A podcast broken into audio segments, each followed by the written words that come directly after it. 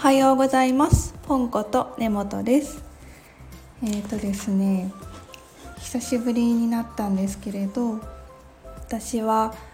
4月からまた新しい学びを始めましてライフデザイン講座の上級マスタークラスに進むことに決めました。もともと基礎クラスで習っていてそれがねちょうど2週間前3月19日の日曜日にライフデザイン講座の基礎クラス4ヶ月間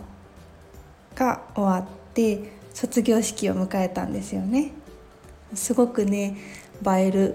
華やかなあのレインボーブリッジが背景にあるようなすごく華やかな会場で卒業式がありました。涙と笑顔あふれるとっても幸せな時間でした。それでね上級マスタークラスに進もうって思った理由がですねもうたった一つです。それはライフデザイン講座がただただ楽しくて大好きだからっ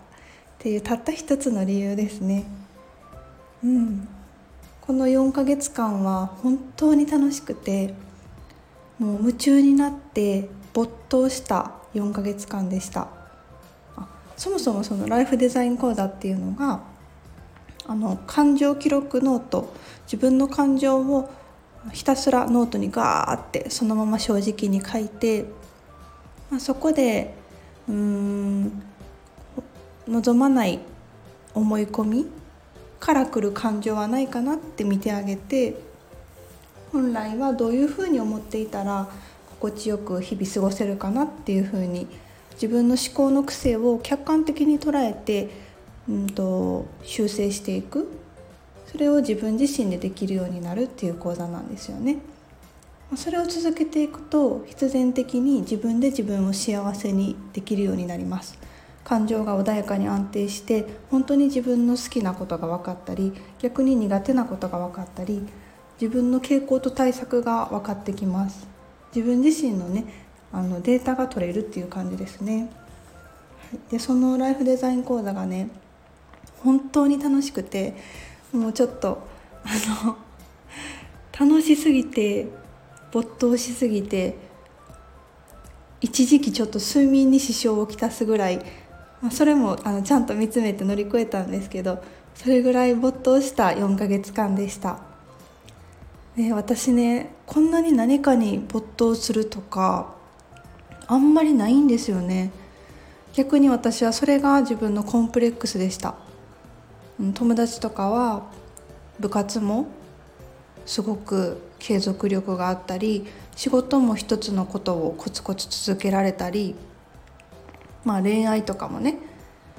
あの好きな人と付き合ったりして長く続いている仲良く続いている友達を学生時代から見てきて私は習い事も幼少期から習い事も、うん、部活も仕事も大人になってからの習い事もなんか全然続かないっていう自分に対してそういうふうに思ってました。あんまり没頭しないうんなんか映画とかアニメとかドラマとか、まあ、イテオンクラスとか みんな面白いからハマるよとか言われてもあんまり没頭できなくてなんかそれがねうん人生に厚みがないなと思って悲しかったんですよね。そんな私やったんですけどまさに没頭。すっごく楽しくてライフデザイン講座が。で今度は、うん、その上級クラスに進んでもっと学びを深めたいしあのねもう末永くこう濃密にライフデザイン講座とかライフデザイン講座に関わる人たちに私もずっと関わり続ける人生を送りたいなって心から思ってそれでマスタークラスへのあの進むことを決めました。それでですねマスタークラス終了したら今度はそのライフデザイン講座を伝える講師側の立場になるべくあのキューリスト養成講座っていうのがあるんですけれどそちらも進むことを決めまして本当に私はこの講座が好きで、うん、価値をね実感していて自分自身も変化とか成長を感じているので是非なんか本当に大切な人にこそ伝えていきたいなって思っています。はい。あでもね一つ思ったことがあってその継続力がないっていうのがうんとなんか数打ち当たるじゃないですけど私とりあえずやってみるんですよね。ちょっと興味あったりちょっと面白そうやなと思ったらとりあえずやってみてでやっぱり合わへんなと思ったら割とスパッと手放すんですよね、まあ、手放すことは好きなのでそうだから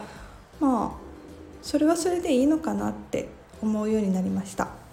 なんか秋元康さんもなんであんなにヒット曲出しているかっていうと誰よりも曲を書いてるからっておっしゃっていてだから打率的には他の作曲家さんと変わらないんだけどとにかくもう書いて書いて世に出しまくってるからヒット曲が多く見えるっておっしゃっていて、まあ、秋元康さんと比べるのは恐れ多いんですけどもうとりあえずやってみるっていうのは私のいいところなのかなって思っています。ではではありがとうございました。